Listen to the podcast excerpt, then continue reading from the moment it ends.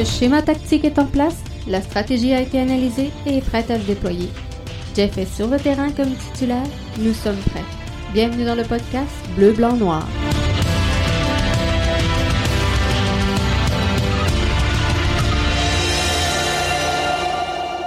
Hey, bonjour tout le monde, bienvenue au podcast BBN. Jeff Morancy qui euh, est votre hôte et animateur encore une fois pour cette toute nouvelle édition. Gros euh, line-up euh, ce soir. Saison MLS qui euh, débute ce samedi. Et là, j'ai demandé à notre collègue Marc-Antoine de nous mettre ça en bouche avec qu'est-ce qu'on peut s'attendre de cette rencontre-là avec les Revs? Euh, samedi du côté du euh, stade olympique. Donc, ça va être super intéressant et j'ai vraiment hâte que euh, vous entendiez ce que Marc-André avait, Marc-Antoine, avait à nous dire. Parce que c'est excellent, encore une fois. Et un autre contenu excellent, c'est Amine qui vient me rejoindre pour nous jaser des, de l'Impact. Hein, L'Impact est un jeune club euh, une jeune formation, on l'a vu sortir aujourd'hui, cinquième plus jeune alignement du euh, circuit Garber. Alors, euh, faut construire avec ces jeunes-là et on sent cette volonté du euh, pilote et euh, entraîneur-chef Thierry Henry de construire de l'intérieur et de développer ces ressources-là qui sont euh, soit arrivées de l'extérieur jeunes ou encore qui sont issues de l'Académie de l'Impact. Mais pour tout ça, ben, ça leur prend du temps de jeu, ça leur prend quelques erreurs, ça va prendre quelques déchets techniques et ça va prendre un peu de patience des fans parce qu'on est rapide à critiquer ce qui se passe lorsqu'on fait entrer des jeunes sur le terrain. Donc, on va voir qu'est-ce que ça va donner au cours des euh, prochaines semaines, mais je suis confiant que l'Impact va réussir à tirer son épingle du jeu dans euh, le circuit MLS avec toute cette jeune formation-là. Donc, j'ai vraiment hâte de voir ça avec euh, Amine. Mais euh, d'entrée de jeu, ben, je peux pas, je peux, je peux pas, pas parler du match euh, qu'on a vécu hier du côté du stade olympique. Hein? Match retour Deportivo Saprissa qui était de passage dans la métropole. Et je pense que tous les fans de hockey sont unanimes. Quel match plate redondant, drabe, sans couleur et sans saveur. Tous les fans de soccer sont du même avis. L'impact a joué le match qu'il avait à jouer. Excellente prestation des hommes de Thierry Henry lors de cette rencontre-là. Moi, ce que je vous dirais, c'est que euh, c'est sûr que dans notre podcast, ici, euh, au podcast Bleu, Blanc, Noir, ce qu'on essaie de faire, c'est de, de, de, de convaincre les gens et euh, le masse public d'adhérer à l'impact de Montréal. Donc, on essaie un peu de vulgariser le soccer à notre façon. Euh, est-ce que c'est la meilleure? Je pense, pas et j'ai pas cette prétention-là. Mais euh, je pense que ce qu'on veut, c'est vraiment faire sortir de la métropole le rayonnement de l'impact de Montréal et euh, j'en prends sur mes épaules une mission personnelle. Pour ça, il faudra s'adresser au grand public et là-dessus, le match d'hier, je suis obligé de vous dire que c'est une déception pour le grand public. Par contre, en tant que fan de soccer. Et euh, c'est là que je vais essayer de, pas de convaincre le grand public euh, que, que c'était la bonne chose à faire, mais la fin, clairement, la fin justifie les moyens et l'impact euh, hier a réussi à trouver le moyen de bien s'en sortir face à un Deportivo, ça a pris ça, qui devait à tout prix marquer pour s'en sortir avec la victoire. Et je pense que dans les circonstances, ça a été un match excellent de la part des, euh, du 11 montréalais. Le bleu-blanc-noir qui a bien exécuté le plan de match qui avait été mis de l'avant par Thierry Henry. Et lorsqu'on compare les deux performances, soit euh, mercredi dernier et euh, celle d'hier soir. Mais je pense que le résultat d'hier, outre le fait qu'on n'a pas réussi à mettre la main sur plus de possessions que lors euh, de la dernière rencontre, ben, je pense qu'on a progressé énormément du côté de euh, l'impact. L'objectif était de ne pas donner le centre, hein, on l'avait dit. Il y avait eu des centres, ça venait de toutes les barres mercredi dernier, surtout principalement, je devrais même dire, en euh, deuxième demi.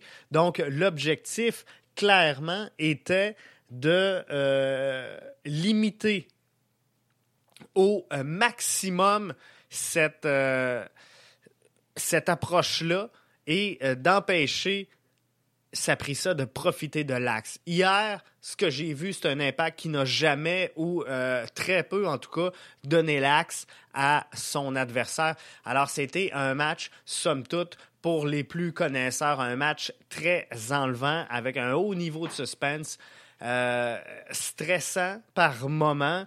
Clément Diop qui euh, est venu sauver le match en fin de rencontre. Je pense que ça a pris ça, avait euh, la victoire sur le bout du pied à euh, la toute fin de la rencontre et le gardien de but Clément Diop donc est venu sauver les meubles et protéger cette victoire par la nulle dans le camp de l'Impact de Montréal. Mais comme je vous dis, pour monsieur et madame tout le monde, je regardais les euh, critiques aujourd'hui abonder sur euh, les réseaux sociaux, principalement sur euh, Twitter, qui est la plateforme de prédilection ici au podcast Bleu, Blanc, Noir pour suivre les activités et les commentaires sur l'Impact ben, euh, le grand public est euh, un petit peu déçu, demeure sur leur appétit et je comprends que c'est pas avec des matchs comme ça qu'on va euh, attirer des nouveaux fans qui ne sont pas des, des, des, fans de soccer profondément et, et que c'est pas déjà ancré chez eux. Faut comprendre, par contre, et là je m'adresse à vous, les fans qui hier tu sais, j'en ai vu passer des commentaires. Euh, le but, est-tu pas assez grand? Euh, les gardiens ont trop, trop d'équipement. Va falloir réduire la taille de l'équipement. Il y a peut-être pas assez de joueurs sur le terrain. Ils ont tout, tout, tout sorti. Et à vous, ce que je vous demande, c'est soyez patient.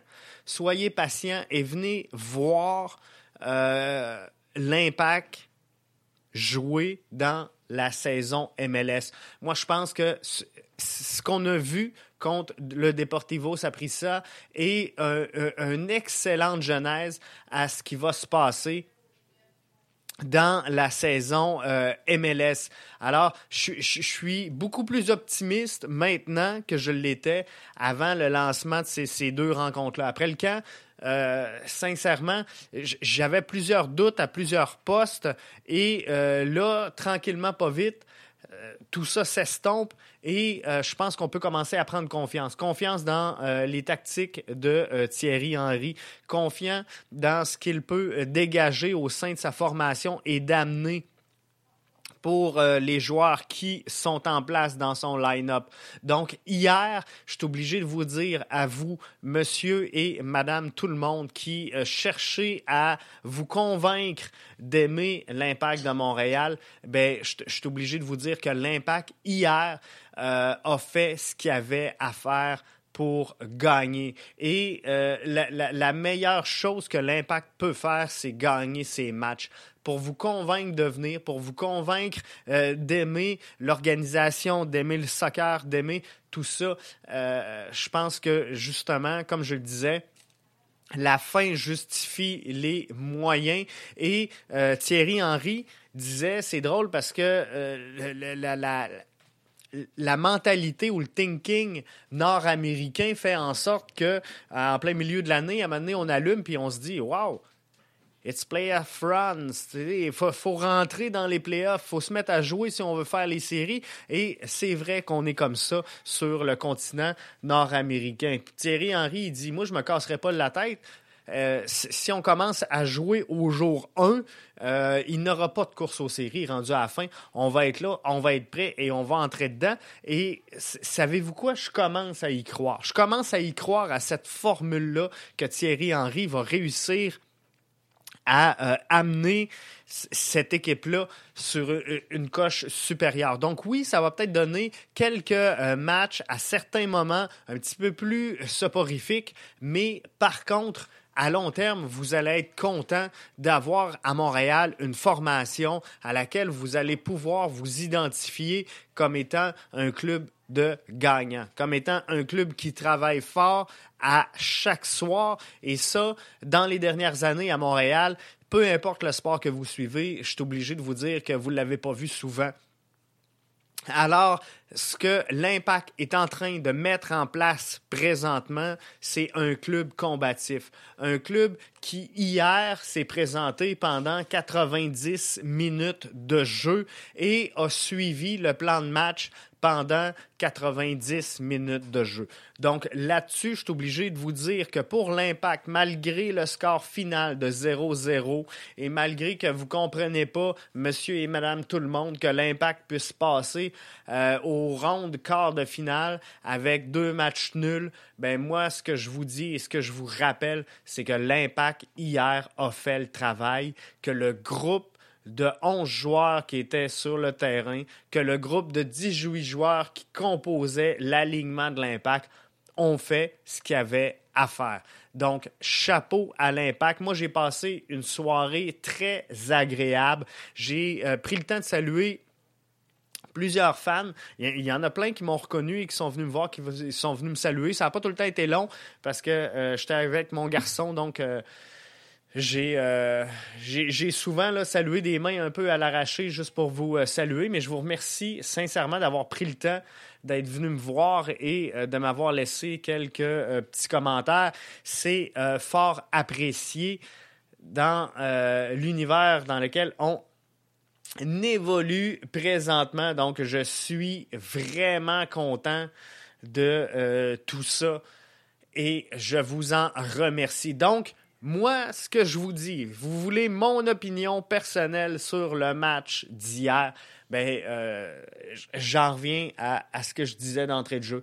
L'Impact a joué le match qu'il devait jouer. L'Impact a fait ce qu'il avait à faire pour s'assurer de passer au tour suivant. Ce soir, on suit dans euh, quelques instants avec euh, grande attention le match qui euh, va nous donner finalement le euh, prochain euh, adversaire de l'impact de Montréal. Donc, on suit tout ça. On est content, on est excité et je pense qu'on a eu une très, très belle soirée hier. Et quand je regarde les, statistiques du match, malgré le 70-30 de, possession, je suis obligé de vous dire que euh, l'impact a euh, progressé parce qu'on a beaucoup donné, euh, on a donné beaucoup moins de centres à Deportivo ça. Et si vous avez pris le temps d'aller lire les commentaires sur le, compte Twitter de Deportivo Saprissa, le commentaire des fans, de ceux qui suivent l'équipe, ben, euh, vous allez voir que ce matin, euh, je suis pas mal plus heureux d'être un fan de l'Impact de Montréal que d'être un fan du Deportivo. Euh, ça pris ça parce que les couteaux volent bas au lendemain de cette défaite-là en premier tour de la Ligue des champions CONCACAF Scotiabank. Donc, euh, thumbs up, thumbs up aux, joueurs, thumbs up à euh, Thierry Henry, aux 21 000 personnes qui se sont déplacées. Et ça me fait rire un peu quand je vois, et euh, c'est sûr que plus tôt cette semaine, là, on vous disait ça serait le fun qu'il y ait 30 000 personnes. Euh, c'est vrai que ça aurait été le fun. C'est un match, on se le cachera pas, en plein milieu de semaine. C'est un match qui a eu euh, très peu de publicité. мосты Et on a-tu besoin d'être 70? Moi, je pense que la foule, on va la créer avec le succès. Je pense qu'il va y avoir encore un petit peu plus de monde en quart de finale et c'est les choses normales. C'est les choses normales. Plus on va avancer, plus l'impact va se rendre loin. Que ce soit en, saison MLS, que ce soit dans ce tournoi-là, ben, il va y avoir plus de monde. Mais l'important, c'est que vous, euh, vous euh, preniez votre pied et euh, c'est un peu ce qu'on a fait hier. Je pense que les 21 000 personnes qui étaient réunies au stade olympique hier ont savouré le euh, moment et ont vécu euh, un bon 90 minutes de jeu. le cœur de certains a failli arrêter en fin de match alors que Diop a sorti sur un ballon euh, ça devait être la 89e minute de jeu à peu près. Mais euh, donc, on, a tout soufflé après ça. Mais je pense que ce but-là aurait été aurait fait très mal à euh, l'impact de Montréal. Donc, je suis content qu'on ne l'aille pas concédé. Je suis content de la tenue des joueurs en en général, mais il euh, faudra faire attention, encore une fois, juste sur euh, les euh, ballons arrêtés. Et c'est ce, ce qui aurait pu faire bien. C'est sûr qu'on aurait pu, Boyan aurait pu changer l'allure du match. Hein.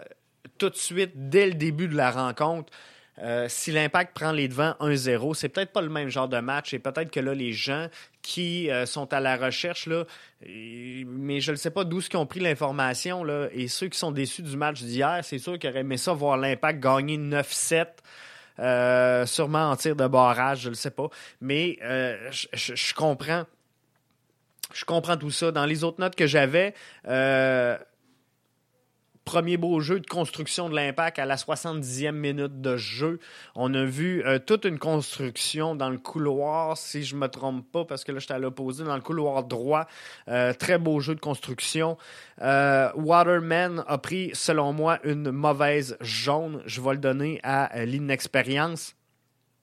Boyan, euh, malgré euh, cette séquence-là en, tout début de match, n'a pas été euh, foudroyant dans cette rencontre-là et presque pas présent. Mais je comprends que l'intention n'était pas d'aller chercher le but à tout prix. On voulait défendre les acquis. Et euh, la meilleure action du match, selon moi, c'est l'arrêt Diop à 88 minutes de jeu. Maintenant que ceci est fait, ben, on se tourne. On se tourne vers euh, les Revs de la Nouvelle-Angleterre. C'est nos prochains adversaires, nos premiers adversaires de cette saison MLS.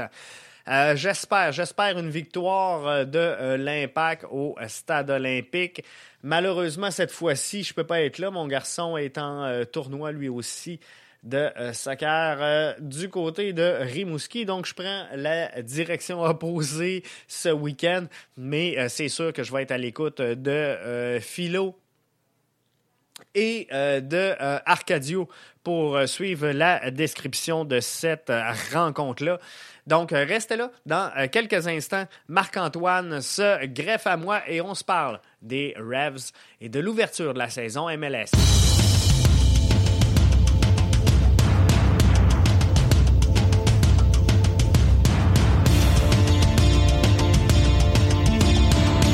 Le schéma tactique est en place, la stratégie a été analysée et est prête à se déployer. Jeff est sur le terrain comme titulaire, nous sommes prêts. Bienvenue dans le podcast Bleu, Blanc, Noir.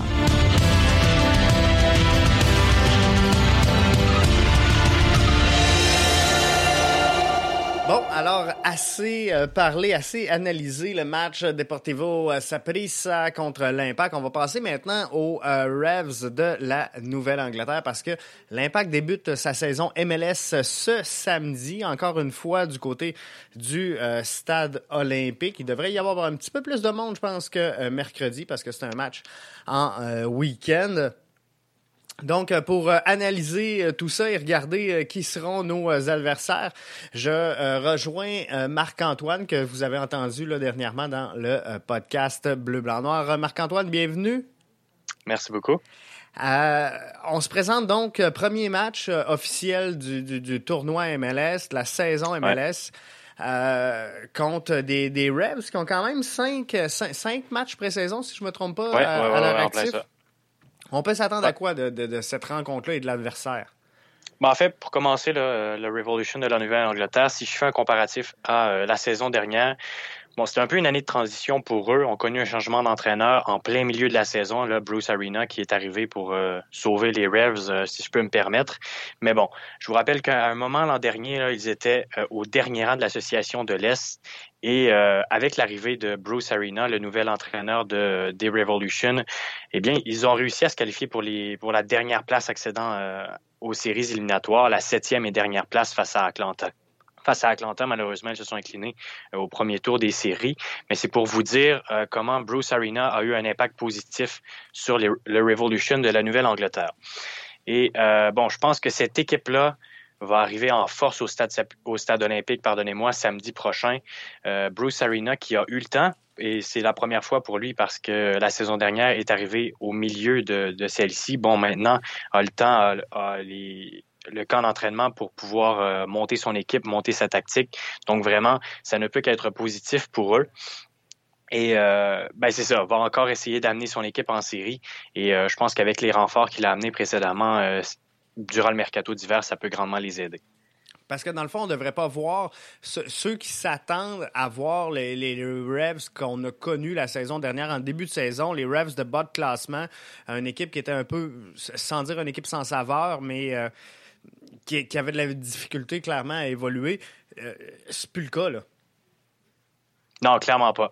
Euh, le Revolution qui s'est grandement amélioré et pour vous euh, parler un peu là, du schéma tactique que Bruce Arena pourrait utiliser euh, en fin de semaine, donc samedi, euh, n'a pas fait beaucoup de changements là, durant ces cinq matchs préparatoires. Quand même deux victoires, deux défaites et un match nul.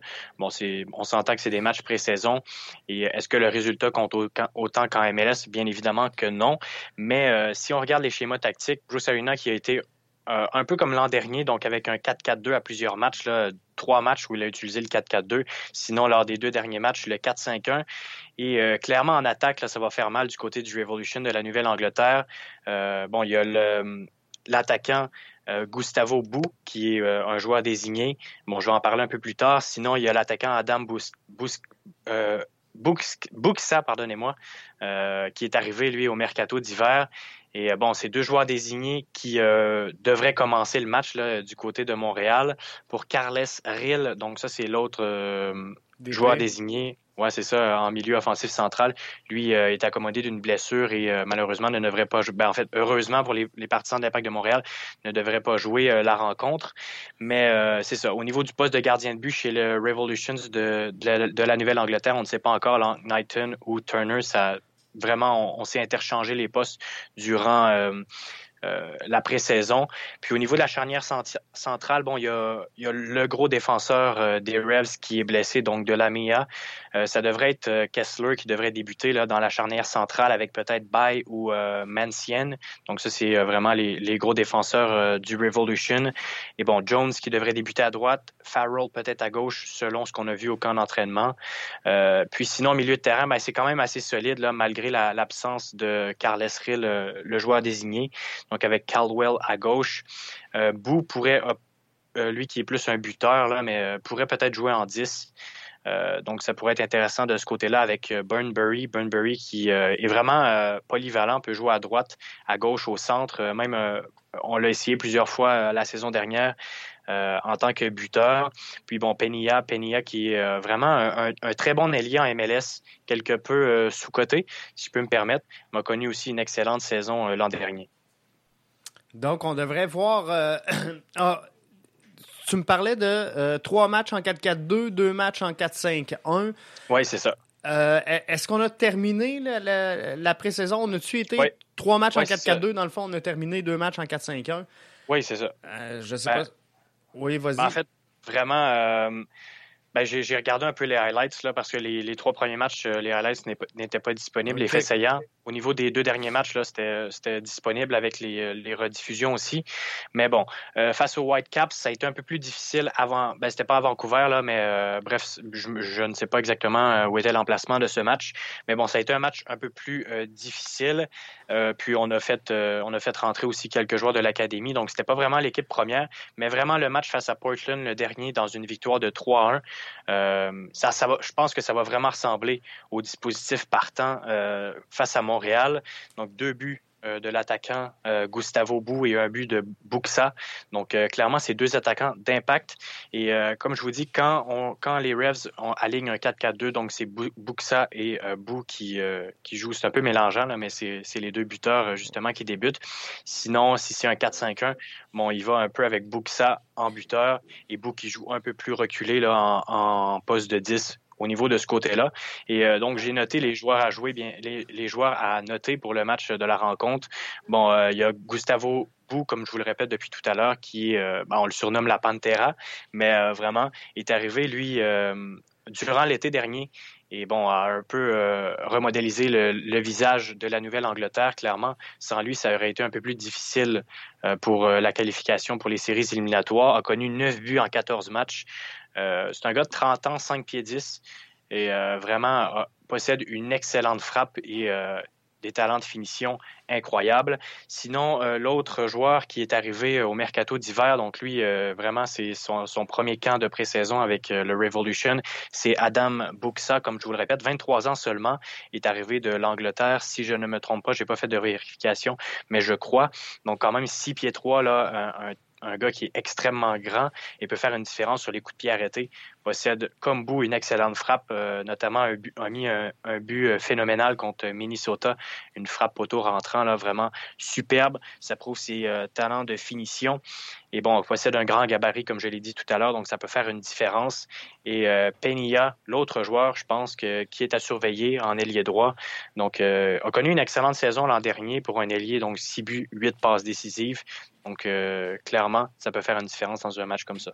Fait que ça va être quoi les, les les clés pour euh, l'impact si on veut euh, sortir gagnant de, ce match-là? J'imagine c'est de ne pas laisser centrer justement sur euh, Bou et Buxa parce que c'est sûr que si on concède autant de centres qu'on a concédé à, Deportivo, ça. a pris ça. Un joueur de 6 pieds 3 de même en avant, même d'un Clément Diop en forme. Buxa, si s'il est laissé seul dans la surface là avec une tête à jouer, c'est sûr qu'il ne bégaye pas, bien évidemment. Mais ben, pour l'impact, je l'ai dit la semaine dernière, face à Saprissa, ne l'ont pas fait, mais bon, on réussit quand même à jouer leur jeu et ça a passé, c'est de garder plus le ballon. Je pense que ça va être une nécessité euh, pour l'impact de Montréal dans les prochains matchs à venir, là, garder le ballon. Euh, hier, ne l'ont pas fait, mais bon, n'ont pas concédé tour d'occasion. Je pense que le bloc défensif a très bien fait son travail.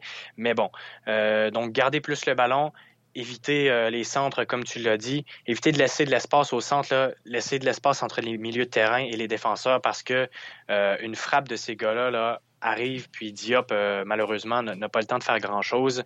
Donc, clairement, ça va être à surveiller. Surtout si on joue en 4-4-2 avec, avec Bou et Buxa, deux éléments à surveiller et à mettre l'emphase dessus.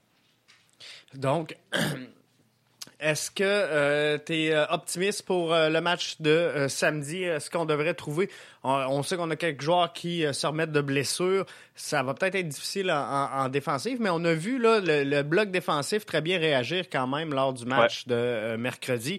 Donc, on, devrait être en mesure de protéger un peu Clément Diop, mais où ce qu'il va falloir mettre l'effort, je pense que tu viens de le dire, ça va être à, garder le ballon et construire le jeu. Ben, c'est ça en même temps l'impact face à Saprissa n'était pas forcément favori à cause de la forme physique. Mais là, c'est à nous d'être favoris. C'est nous qui, qui part favoris dans ce match-là. On a deux matchs de plus officiels de jouer que le Revolution de la Nouvelle-Angleterre. En plus, c'est au stade olympique sur euh, une surface synthétique. Donc, euh, les joueurs, pas tous, pas tous les joueurs de l'Impact de Montréal qui ne savent encore jouer dessus. Mais bon, un match de plus, euh, c'est notable. Mais c'est ça. Puis, euh, comme tu l'as dit, ça va être important pour l'Impact de Montréal euh, d'aller chercher, ben, pas forcément aller, ben oui, en fait, aller chercher un bon résultat là, pour son premier match, euh, pour bien débuter la MLS. En terminant, Marc-Antoine, si je te demande ta prédiction pour cette rencontre-là. Ben, je pense que je vais y aller d'un match nul. Là. Je pense que ça serait plutôt un bon résultat face aux Revolutions, qui, d'après moi, vont arriver extrêmement près. Fait qu'un 1-1? Oui, oui, oui, oui. C'est qui, c'est qui qui nous la met dedans? C'est-tu Boyan qui. Euh, je vais y aller avec euh, ouais Boyan. Boyan, pourquoi pas, qui, euh, qui, qui ouvre son compteur cette saison. Excellent. Merci Marc-Antoine. Pas de problème. Restez là, on poursuit dans quelques instants. Oh, je, vous le disais hein, tantôt d'entrée de jeu dans le début du podcast, l'impact de Montréal qui est une jeune formation. On euh, se rejoint dans euh, quelques instants. Amine, que vous avez euh, les, plus habitués du podcast, connaissent déjà parce qu'on on, l'a eu l'an passé. Donc, Amine vient nous parler de, cette formation-là de l'impact qui est jeune, qui va faire des erreurs et qui doit apprendre énormément de son développement. Alors, sais, des fois, on aimerait ça avoir des performances rapides, des performances hyper efficaces. On veut que cette équipe-là gagne des matchs. On, on, a beaucoup de jeunes joueurs, on n'a pas de club de réserve. On va parler de tout ça avec Amine dans les prochains instants. Donc, restez là. Vous êtes avec Jeff dans le podcast BBN.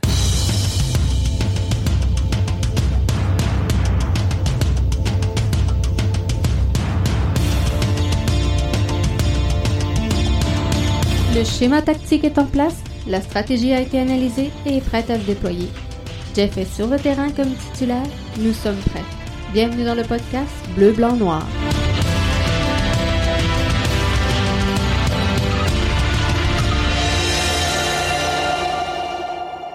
De retour euh, dans le euh, podcast euh, BBN. On est rendu à, discuter avec Amine des, des, jeunes qui forment l'Impact montréalais.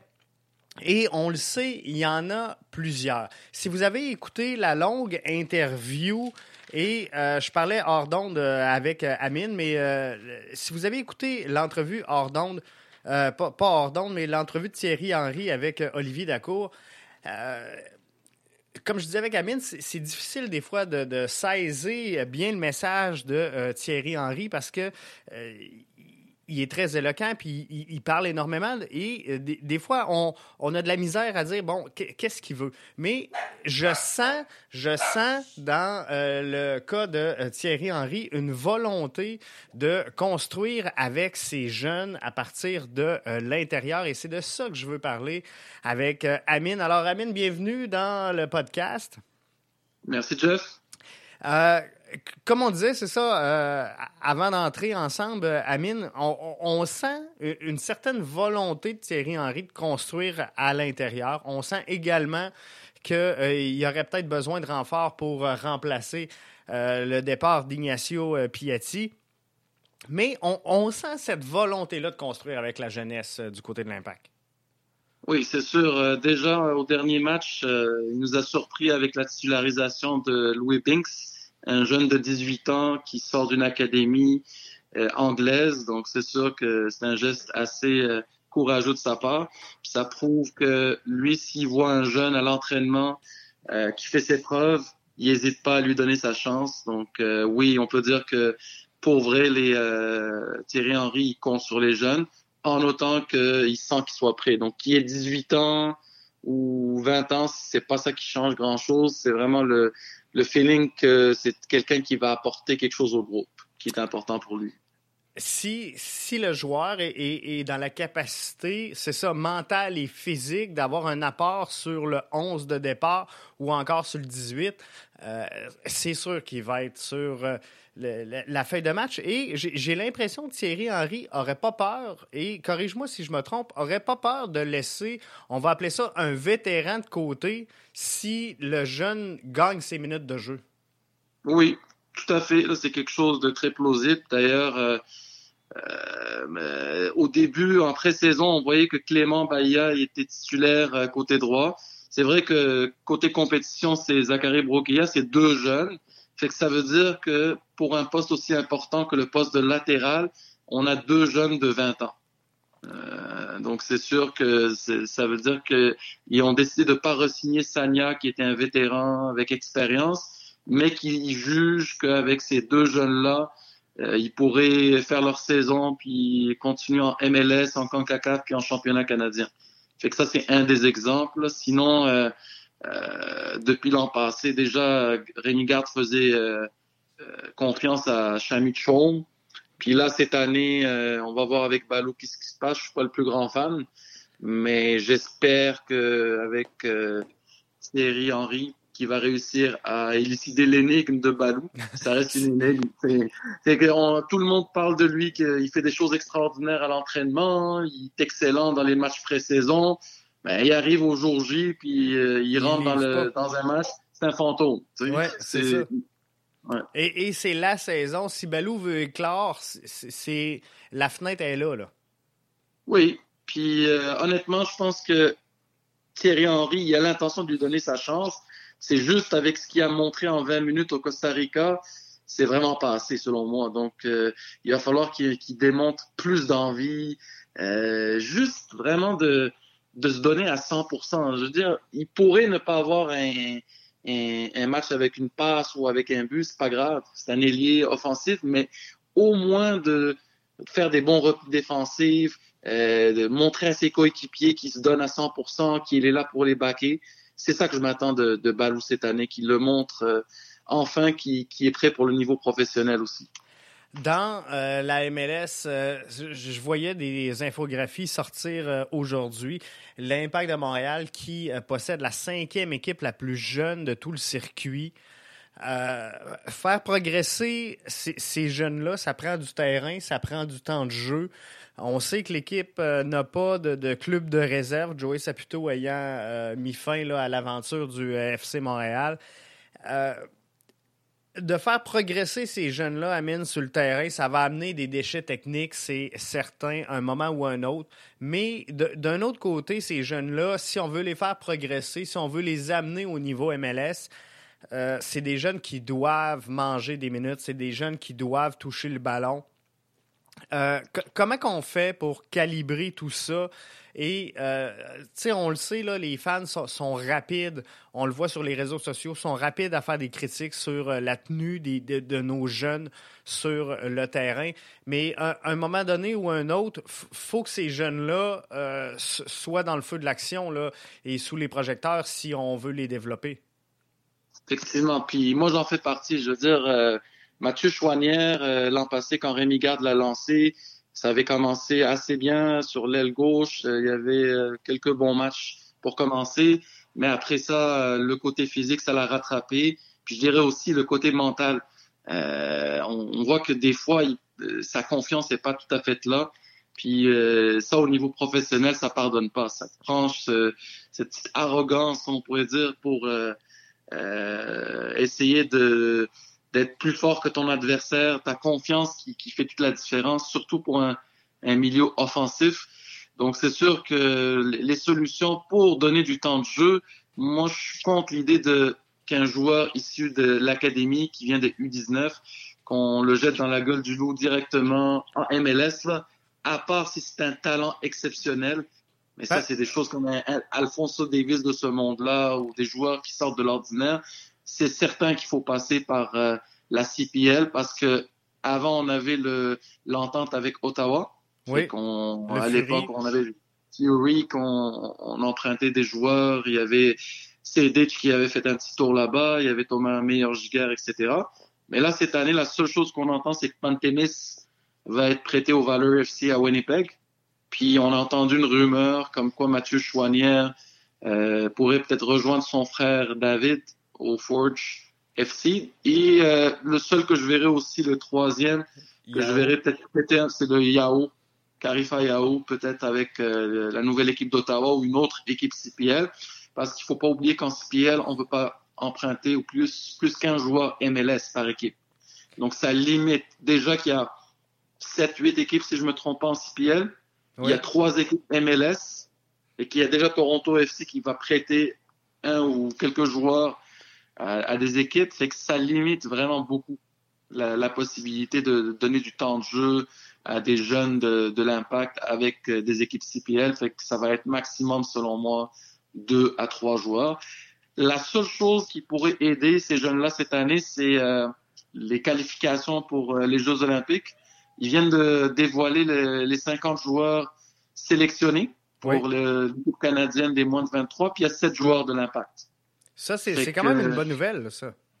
Oui, c'est une bonne nouvelle parce que les camps d'entraînement pour la CPL sont à peine commencés.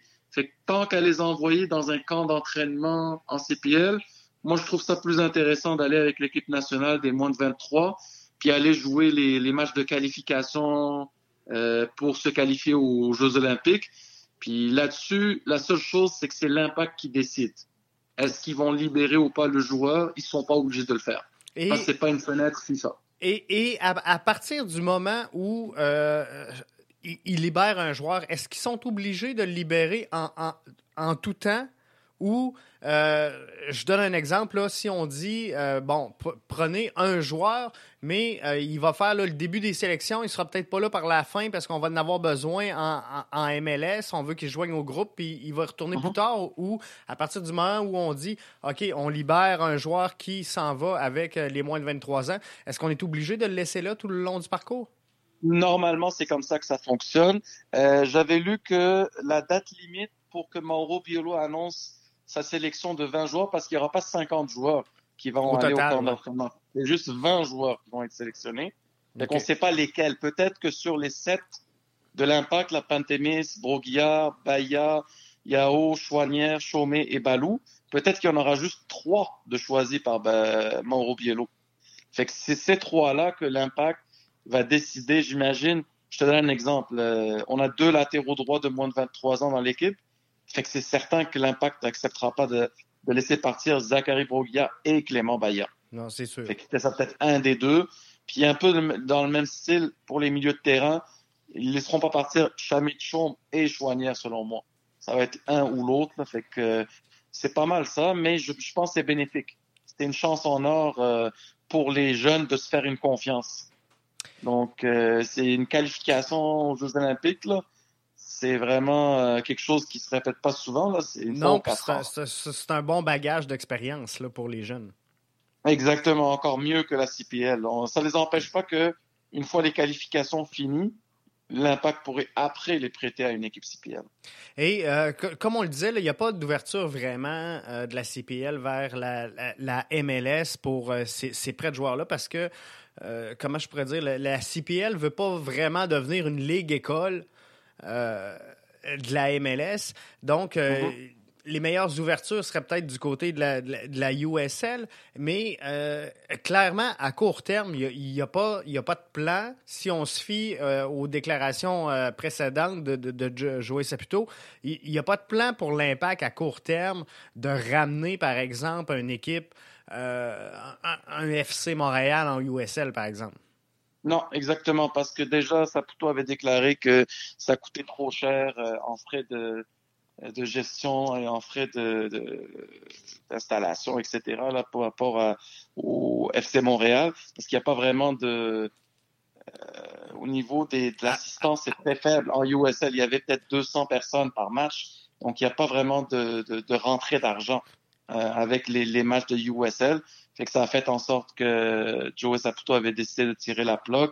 Je m'attends pas, non, effectivement, de, d'avoir de nouveau une équipe de réserve en USL.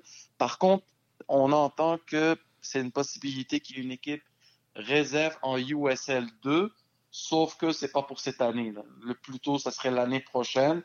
Mais je pense qu'à un moment donné, euh, Olivier Renard en avait glissé un petit mot indirectement mais c'est rien de concret. Là. Je pense pas que c'est rendu euh, très loin dans la réflexion. La ville de Québec, et euh, là, je vais te surprendre parce que je t'avais pas dit que je te parlerais de ça. la, ville de Québec, euh, bon, je, sais qu'ils travaillent très, très fort présentement sur l'avenue d'un club en, PLSQ la saison prochaine qui devrait arriver du côté de Beauport.